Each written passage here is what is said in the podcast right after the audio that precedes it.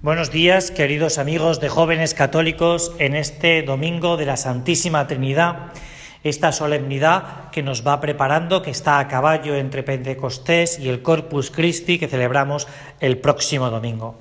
Una festividad a la Santísima Trinidad para no olvidar que a quien tratamos, a quien queremos, es a Dios Padre, a Dios Hijo y a Dios Espíritu Santo, los tres quien habitan en nuestra alma en gracia.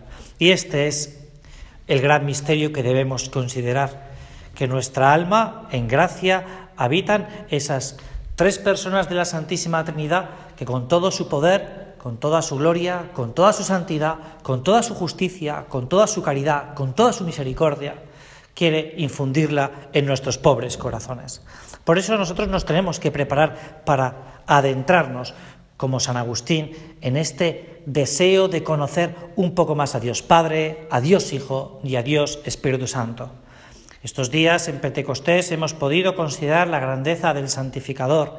Es muy fácil que tratemos a Jesús Hijo, el Redentor, y es también una gran consideración a Dios Padre por esa filiación que tenemos con la paternidad de Dios.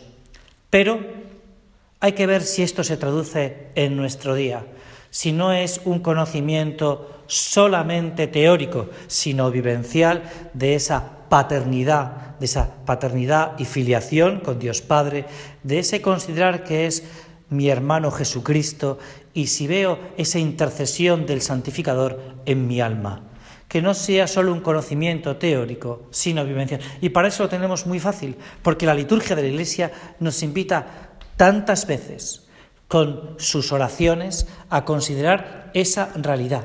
Gloria a Dios Padre, a Dios Hijo, a Dios Espíritu Santo, que repetimos tantas veces, y otras consideraciones y otras oraciones que hemos repetido ya desde que éramos niños. Yo quería que, y con esto voy a terminar, contarte un pequeño suceso de un niño de cinco años que se le pierde un imán, un imán en la calle un imán con una imagen del Papa en Roma, la pierde y entonces desesperado empieza a decirle a su padre y a su madre, ¿y dónde está mi imán? ¿Dónde está eso que yo quiero? Y el niño grita, llora, busca, busca lo que cree que es suyo. A mí me gustaría que tú y yo, como ese niño de cinco años, viéramos si eso que es nuestro, que es que viva Dios en nuestra alma, en gracia, lo buscamos, lo peleamos.